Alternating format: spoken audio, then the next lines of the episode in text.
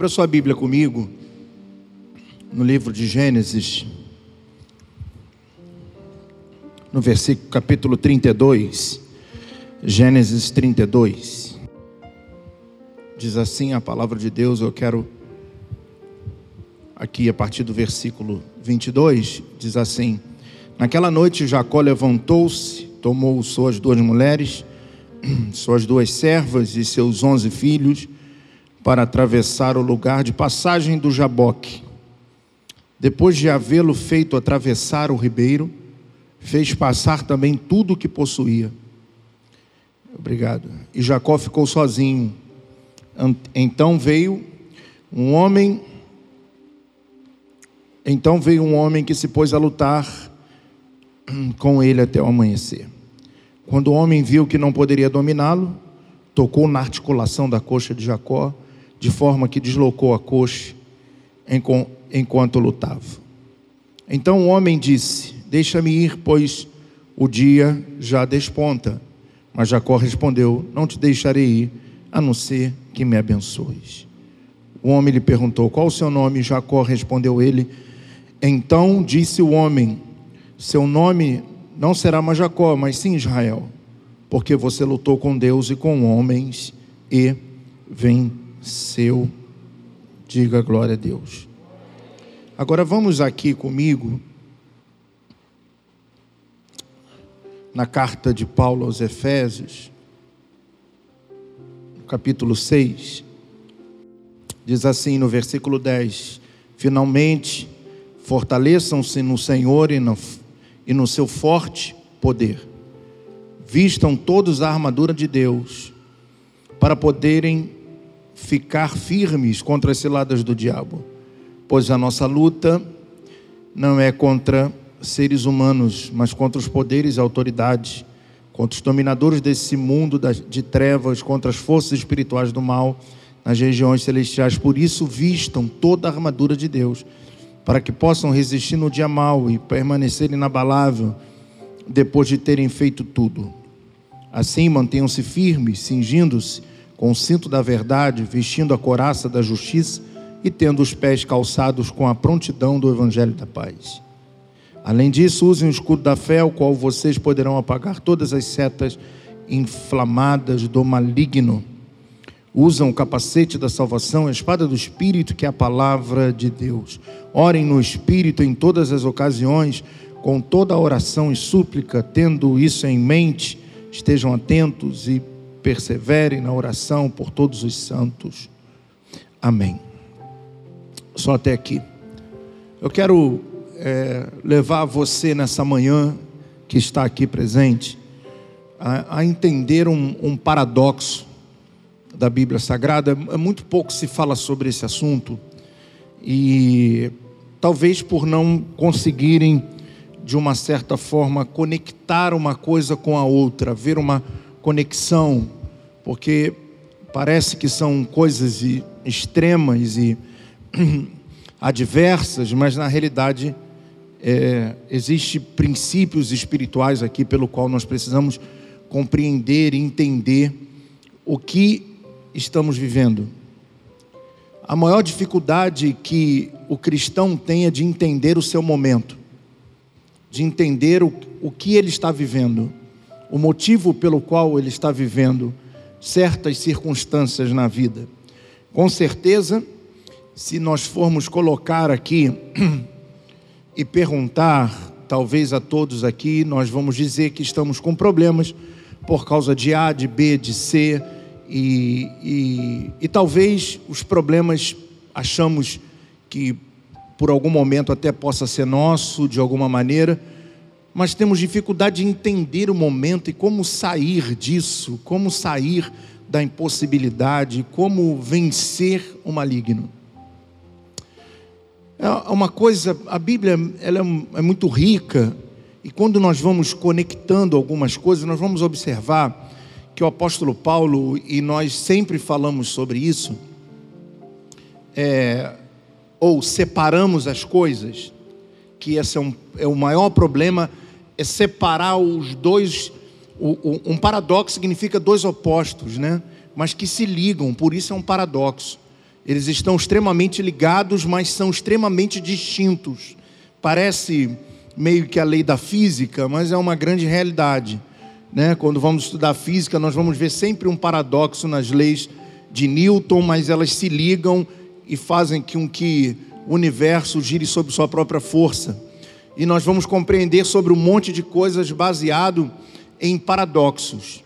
Então, na verdade, nós falamos muito sobre esse capítulo 6 de, de, de Efésios, que está falando sobre as armas espirituais que nós sabemos que temos que ter para vencer o diabo, para vencer o maligno, e aprendemos um princípio lindo, maravilhoso, que a nossa luta não é contra sangue nem contra carne, mas a nossa luta é contra Satanás, amém? Amém. Louvado seja Deus por isso.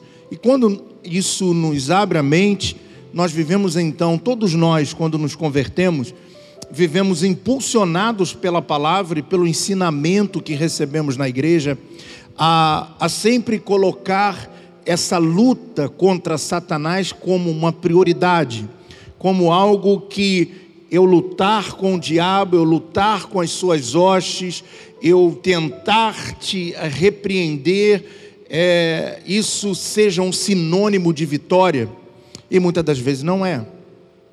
E nós precisamos, mas bispo, o que, que é isso? Não estou entendendo. Senhor está pregando contra a fé? Não.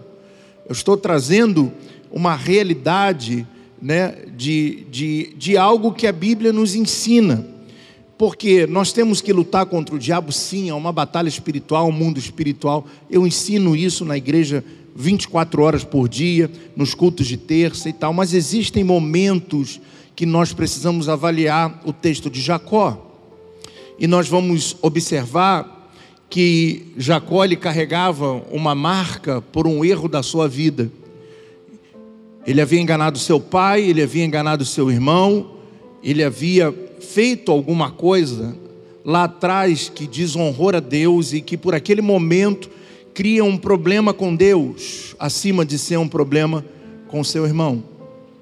E não adiantava se é, Esaú tivesse, aliás, Jacó tivesse nos dias de hoje, não adiantava ele pegar ele, e fazer uma oração da fé, e não adiantava ele tentar fazer, como muitas das vezes, enviar presentes e tentar apaziguar um problema que ele tinha com o irmão, que decidiu então, após o seu pecado, viver em função da perseguição a ele.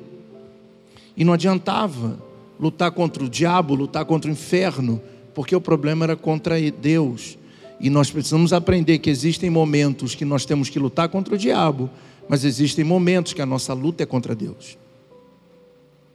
É um paradoxo, mas é uma realidade. Não adianta você bater no inferno se você tem coisas para resolver. Não adianta bater no inferno se nós não conseguimos perceber o que estamos e o momento que estamos vivendo ou por que entramos nessa situação. E quando vamos espiritualizando, jogando tudo na conta de Satanás, nós vamos perdendo a razão pelo qual estamos vivendo certas situações em nossa vida. E isso tem que vir pelo lado racional, não pelo lado espiritual.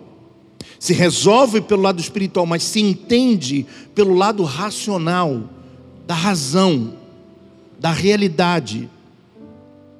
Entender o momento pelo qual está se vivendo. Temos que pedir ao Espírito Santo de Deus que nos ajude a compreender o momento, porque se você parar para prestar atenção, na maioria das vezes nós vemos ao culto e muitas das vezes existem apelos que são para nós, mas nós não vemos na frente porque não sabemos o momento que estamos vivendo. Nós estamos mascarando as realidades da nossa vida colocando muitas das vezes quando tudo está bom, quando nada está bom. Colocamos um parâmetro de coisas que precisam ser aprimoradas e achamos que sempre está bom. E não conseguimos ter a realidade. E quando perdemos a razão das situações e do momento que estamos vivendo, nós vamos perdendo o sentido espiritual daquilo que estamos produzindo e vivendo diante de Deus. Isso é um grande perigo. Por isso a Bíblia diz, se você parar para pensar um pouquinho comigo, você vai entender que no dia do juízo, muitos vão chegar e falar assim: Mas Senhor, eu curei no seu nome. Senhor, eu libertei no seu nome. Senhor, expulsei demônio no seu nome. E Deus vai dizer: Eu não te conheço. Como é forte isso? Então significa que pessoas, durante o momento em que curavam, durante o momento em que libertavam, ela não tinha razão daquilo que estavam vivendo, do pecado que estavam cometendo, da, da maneira que estavam servindo, da maneira que se colocaram diante de Deus, de uma realidade espiritual tão profunda que é a nossa vida, que é o nosso chamado que são as nossas escolhas, que são as nossas prioridades. E quando nós vamos perdendo essa razão, nós nos tornamos cegos espirituais, e essa cegueira espiritual nos leva sempre a transferir responsabilidades. E essas responsabilidades, quando são transferidas, nós sempre vamos protelando um assunto que precisa ser resolvido agora nós vamos empurrando com a barriga situações que não adianta você lutar contra o diabo. Existem coisas, você pode carregar promessas na sua vida, muitas promessas na sua vida, mas muitas delas talvez não se materializaram ainda porque você carrega mágoa, rancor.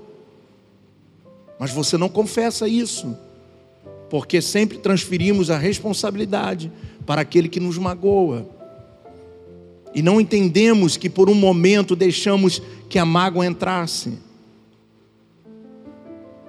E existem promessas que estão travadas, paradas, e não adianta lutar com o diabo. Não vai resolver. O texto nos mostra que Jacó caiu em si, quando ele percebe, depois de 20 anos, irmãos, 20 anos, 20 anos da vida dele, o irmão dele perseguindo a ele. 20 anos que ele não tinha casa própria, que ele não tinha lugar de habitação, amava sua tenda, sua família. E durante 20 anos ele conseguiu fazer o que todo mundo consegue fazer. Ele conseguiu construir família, ele conseguiu construir e conquistar os seus bens. Jacó produziu e, e de, tirou os entulhos dos poços do seu pai de, aliás, de Isaac, e conseguiu prosperar, e conseguiu ser abençoado, mas não conseguiu resolver o problema que tinha com Deus. Então, ao mesmo tempo que ele tocava a sua vida e parecia que tudo era normal, existia algo que precisava ser resolvido, que o impedia de viver a plenitude daquilo que Deus tinha para a vida dele. Mas uma coisa me chama atenção nesse texto, muito me chama atenção nesse texto, que Jacó ele desperta porque havia um sinal de perseguição. Então, na verdade, quando Jacó entende e ele decide, uma vez por todas, resolver esse problema que ele entendia agora que era com Deus, que não adiantava dialogar com o irmão, não adiantava pedir perdão ao irmão, não adiantava é, é, mandar presentes para o irmão, que já tinha feito isso por muitas vezes e não resolvia. Na realidade, ele, por haver essa perseguição do irmão, ele desperta e decide deixar a família de um lado e resolver esse problema. Mas na maioria das vezes, eu quero que você entenda que não há perseguição, por isso nós não despertamos. Quando há algo que nos persegue e nos faz entender que precisamos resolver, isso é ótimo. Jacó teve uma grande oportunidade. Então, o irmão de Jacó, na verdade, mesmo o perseguindo, estava sendo um sinal de Deus para ele que ele precisava mudar.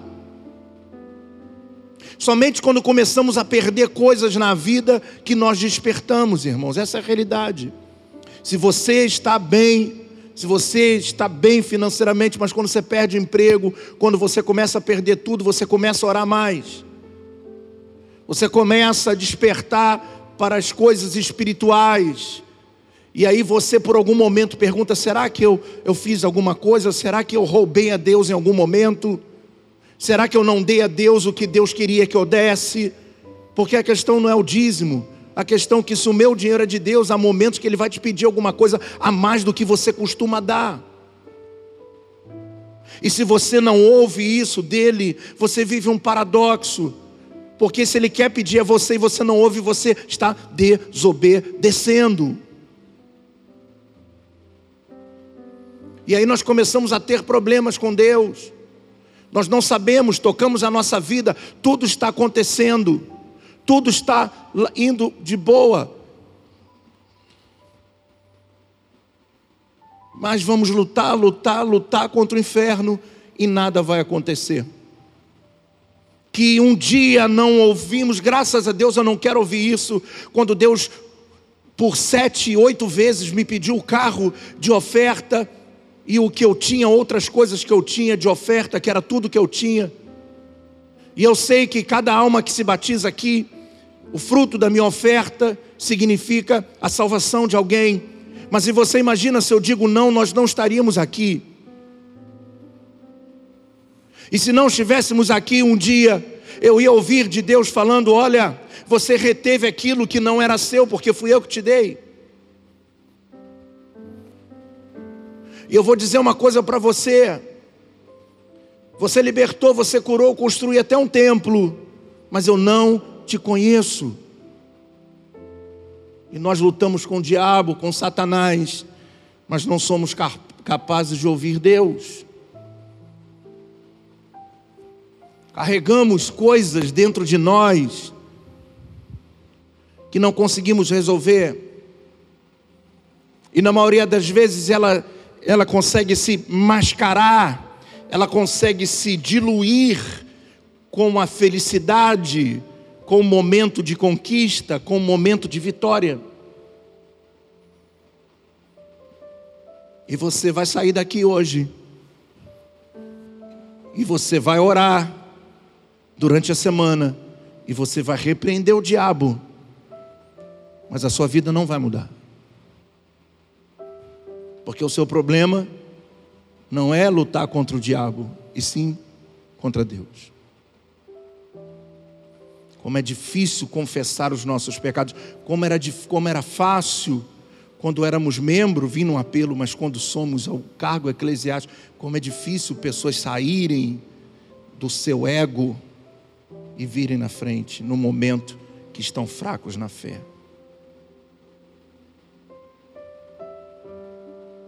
E isso fica lá dentro, e nós vamos carregando isso, e vamos criando uma vida religiosa, sem mudança.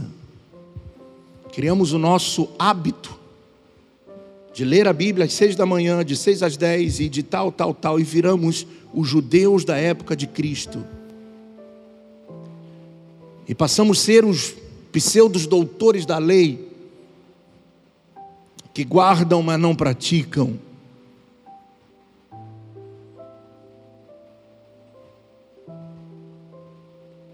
Quem somos nós hoje? Qual é a sua realidade? Qual é a sua realidade de vida? O que você está enfrentando? O que você precisa fazer? De verdade. O que precisamos fazer hoje de verdade? Talvez não seja levantar um clamor e dizer: Senhor, repreenda o mal da minha casa, mas Senhor, eu sou, fui a pessoa que trouxe o mal para minha casa.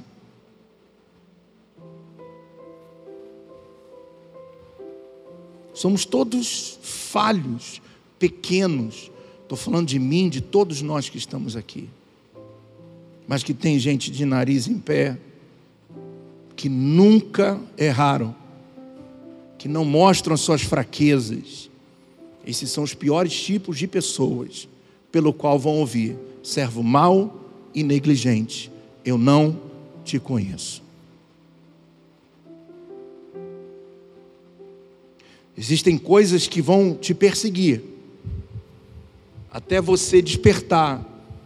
E eu creio em Deus que nessa manhã Deus está me usando para despertar você, para entender que sempre haverá um novo dia, um novo tempo, mas quando nós entendermos o momento pelo qual estamos vivendo. E às vezes estamos naquele vento, naquela luta, e olhamos e falamos: Meu Deus, eu estou vivendo isso porque eu, sem querer, eu fiz isso.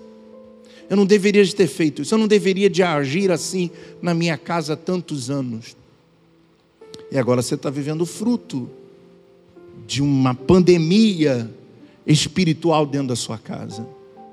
Aí nós chegamos terça-feira aqui e ficamos, repreende Satanás, enquanto precisamos olhar e falar: meu Deus, o que eu estou fazendo dentro da minha casa? O que eu estou gerando com o meu orgulho? Você já parou para pensar um pouquinho? E nós deveríamos de parar de pensar antes de receber qualquer tipo de, um, de unção na igreja, entender o que é um chamado. Estuda um pouco sobre isso que você vai ter medo.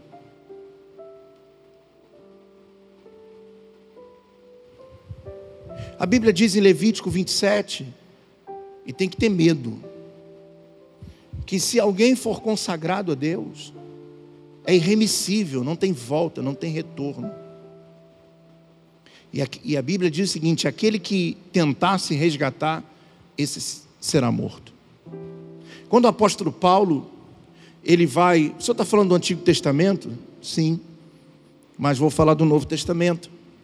Quando o apóstolo Paulo está ministrando assim em Corinto, no capítulo 11, o texto que nós sempre participamos aqui na Santa Ceia, ele diz assim: Olha, aqueles pelo qual estão tomando, tem gente tomando a Santa Ceia, e por estar tomando a Santa Ceia, sem entender e sem honrar aquilo que receberam, tem muito doente,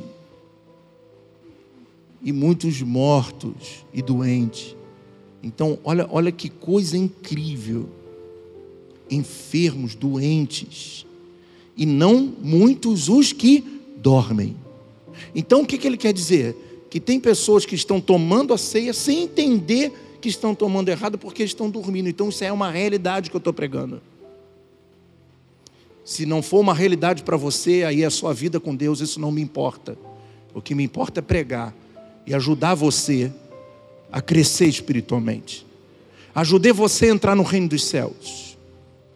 Ajudar você a sair de uma vidinha religiosa para entrar numa vida grandiosa de promessas, de conquistas, de ruptura, de, de entendimento espiritual, principalmente. Por isso nós temos que entender e, a, o, e ler a palavra e, e, compreender a palavra, e entender que no próprio, na própria carta de Paulo aos Efésios, no capítulo 2, ele fala da nossa identidade como cristão, identidade que nós pregamos muito aqui ano passado, falando sobre a nossa credencial, sobre quem somos, entender quem somos, entender as nossas fraquezas, reconhecer as nossas falhas e dizer: Senhor, nesse ponto aqui eu estou errado.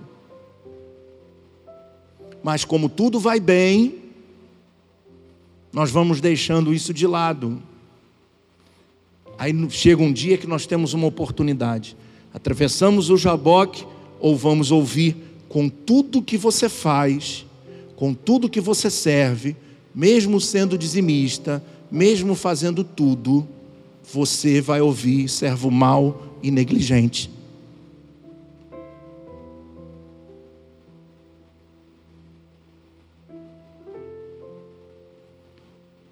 Os que vão ouvir servo bom e fiel são aqueles que foste fiel no pouco. No pouco. Aqueles que vão ouvir servo bom e fiel, entra no gozo do teu Senhor, foi aqueles que tinham o controle da realidade da sua vida, que têm entendimento de que tem momentos que a gente erra, que tem momentos que a gente erra, tem momentos que a gente fraqueja, tem momentos que a gente tem vontade de desistir, tem momentos que a gente tem vontade de parar, tem momentos que a gente fala demais, tem momentos que a gente faz de menos. E precisamos reconhecer isso diante de Deus e falar: Senhor, me ajuda, me ajuda a entender o seu propósito na minha vida, porque quando vamos entender o propósito de Deus na sua vida, nós vamos entender uma palavra chamada sacrifício. Vida com Deus é vida de sacrifício. Eu não dou a Deus o tempo que me sobra. Eu dou a Deus o tempo que me falta.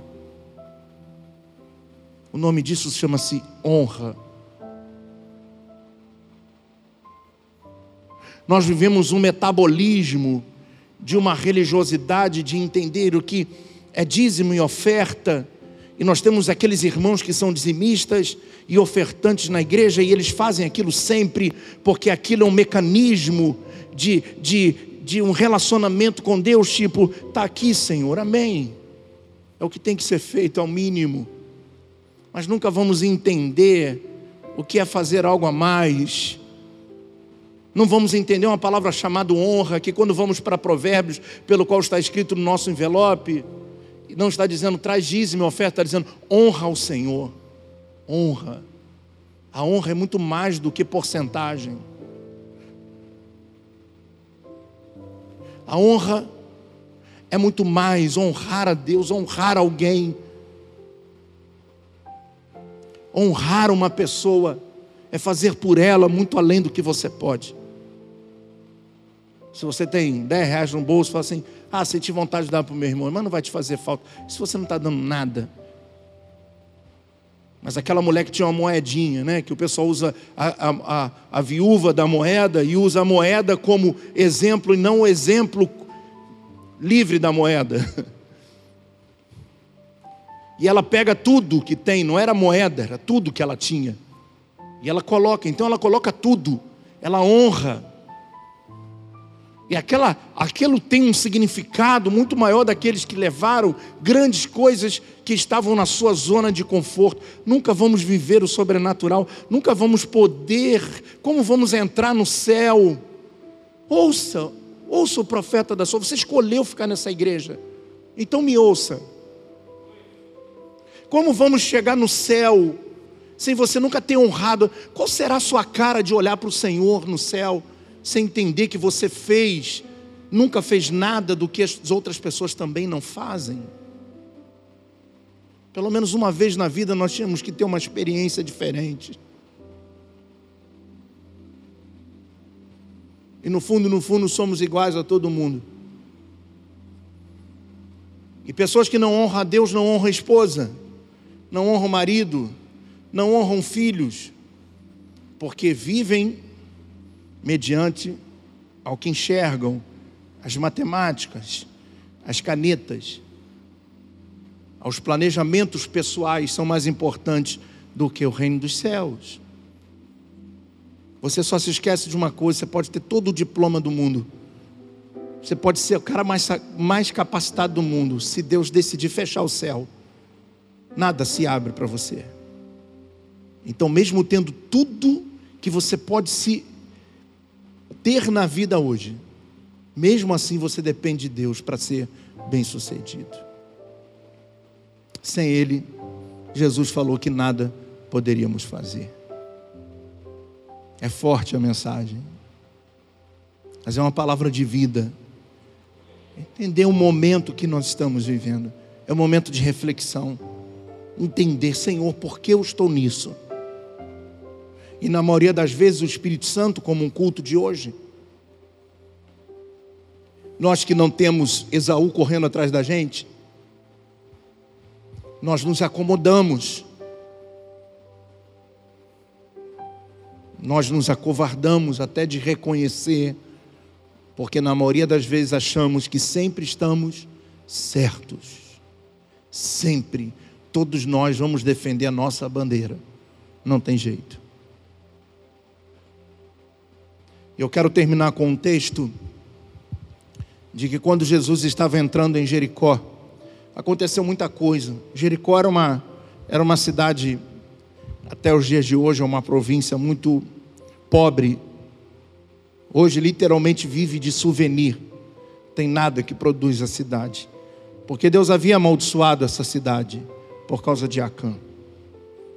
Nunca mais aquela cidade iria se reerguer, e nunca mais se reergueu.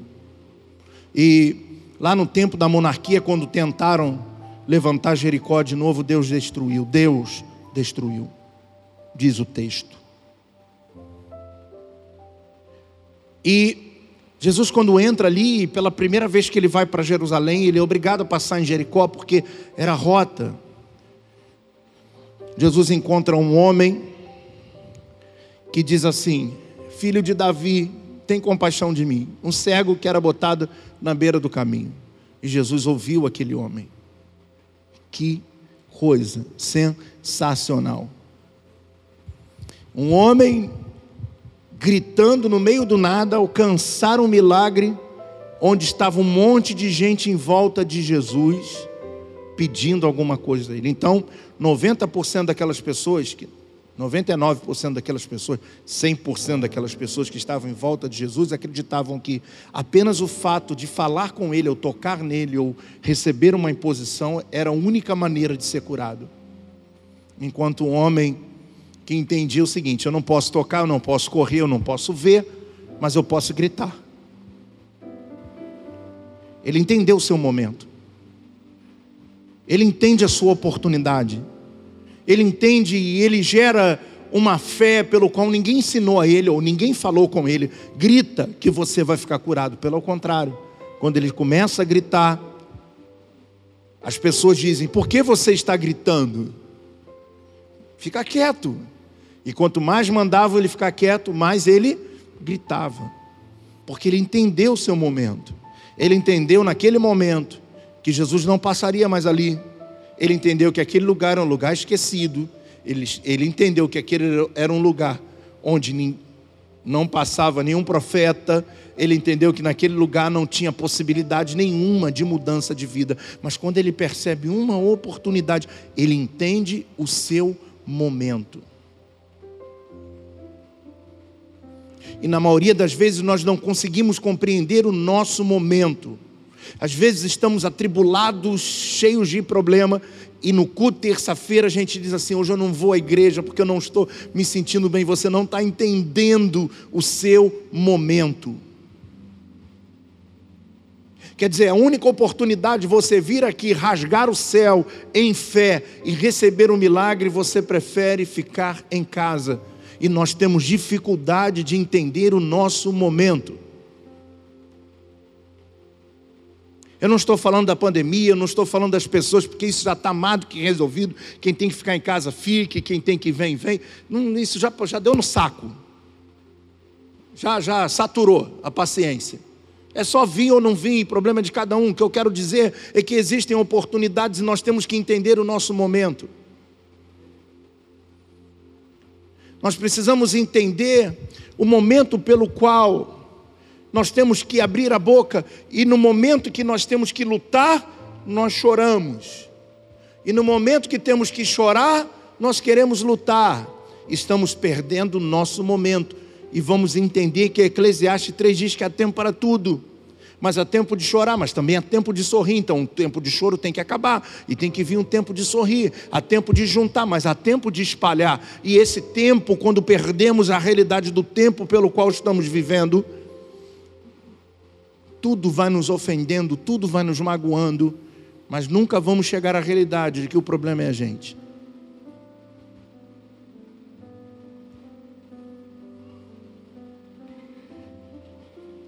Deus sempre ouve dos nossos lábios: Senhor, eu estou cansado. Senhor, vou te servir assim, hein? Senhor, ó, até aqui eu te dou, tá bom? Daqui para cá é meu. Senhor, ó, eu vou fazer isso aqui por você, mas daqui para cá é meu. E eu fico imaginando, porque esse não é o evangelho que eu conheço, aliás, não é o evangelho que eu vivo.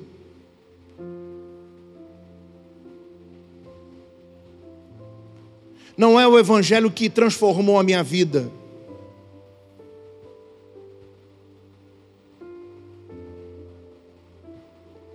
E nós vamos perdendo a oportunidade de Jesus andando em Jericó ainda. E chega diante uma multidão que estava e existia um homem que era cobrador de impostos romano, chamado Zaqueu, todo mundo conhece essa história. E ele queria ver quem estava passando ali, ele só queria ver. E ele não tinha condições porque era pequeno, era um homem pequeno e uma multidão imensa, então ele decide subir numa árvore, numa oliveira. E ele sobe numa oliveira muito alta e ele fica olhando. E olha que interessante, no meio daquela multidão, um cego grita e chama atenção. E agora Jesus observa um homem que estava olhando para ele. Jesus olha no meio daquela multidão e diz assim: desce.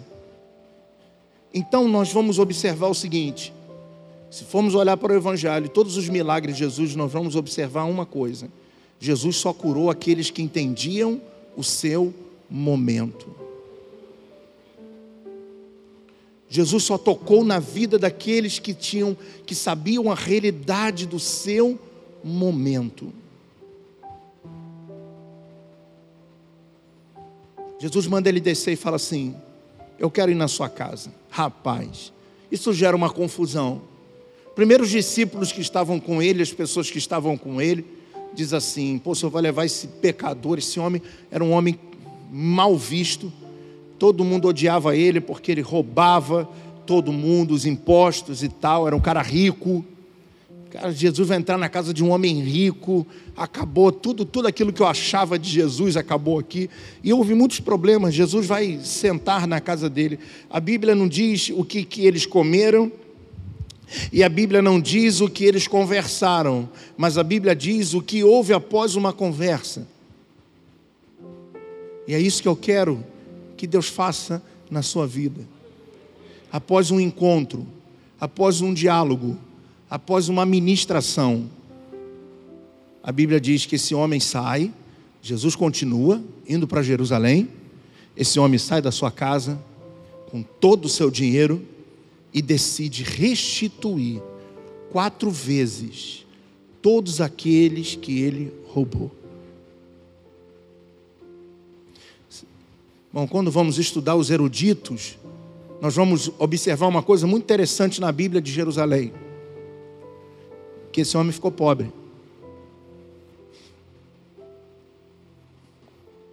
Ficou pobre. Ele foi na casa de um em um, pegou o lucro que tinha, multiplicou por quatro e foi devolvendo.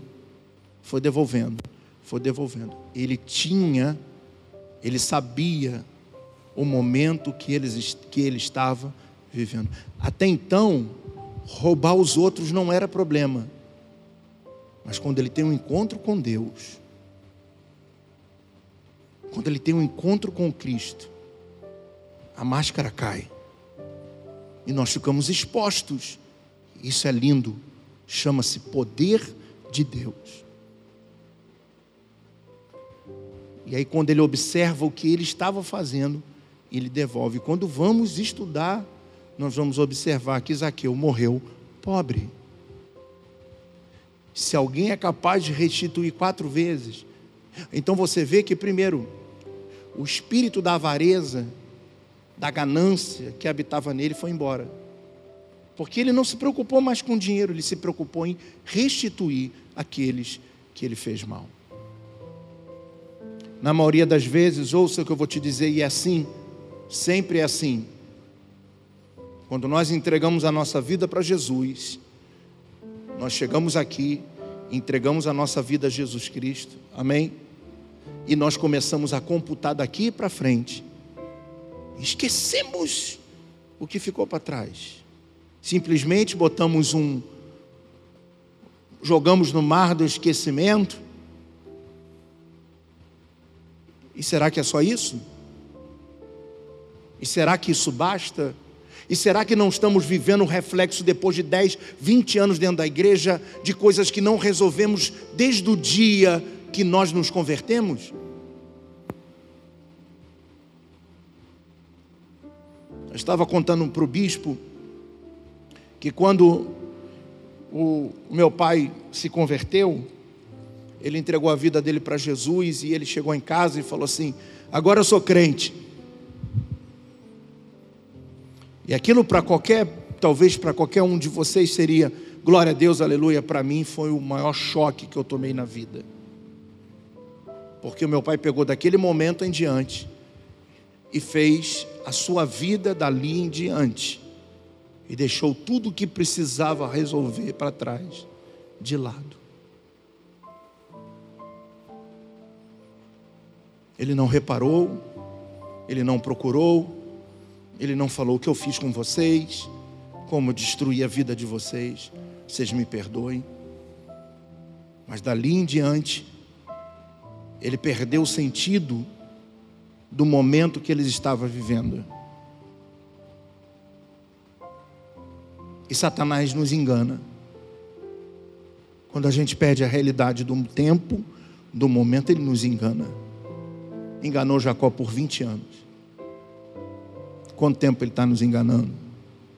A gente vem, pá, explode em fé. Mas nada acontece. mesma coisa, mesmo serviço, mesma vida, mesmo ministério, mesma coisa, mesmas palavras. Nada que Deus coloca na nossa mão, a gente multiplica. Você imagina se Deus coloca algo na minha mão, pastor, e eu pego isso que Deus coloca e multiplico por cinco, e Deus pega você e coloca algo na sua vida e multiplica por cinco e coloca na vida do pastor, e do pastor multiplica por cinco, e coloca na mão da Elisa e multiplica por cinco, na mão da, da Andresa e multiplica por cinco. Se essa fosse uma realidade, essa igreja já estava pequena. Vivemos um evangelho nessa pandemia egoísta, de pessoas que se trancaram em casa e as outras que se danem. entendemos o nosso momento, mas não o momento que precisamos muitas das vezes nos arriscar. Colocar a nossa cara para bater, honrar o que foi derramado sobre a nossa cabeça. E o pior, ainda falávamos assim: fica em casa. Eu queria ver se você tivesse um filho na maconha e você ouvisse uma frase dessa no teu Facebook fique em casa enquanto o seu filho está no tráfico. Somos egoístas. Não conseguimos olhar para o outro. Não conseguimos entender uma palavra chamada empatia. Se colocar no lugar de alguém. Sentir a dor de alguém. Sentir a necessidade do outro. Mas os nossos medos são maiores do que a nossa fé. E na maioria das vezes, nós deixamos de honrar o nosso Deus com a nossa vida. Curve a sua cabeça, eu quero orar por você.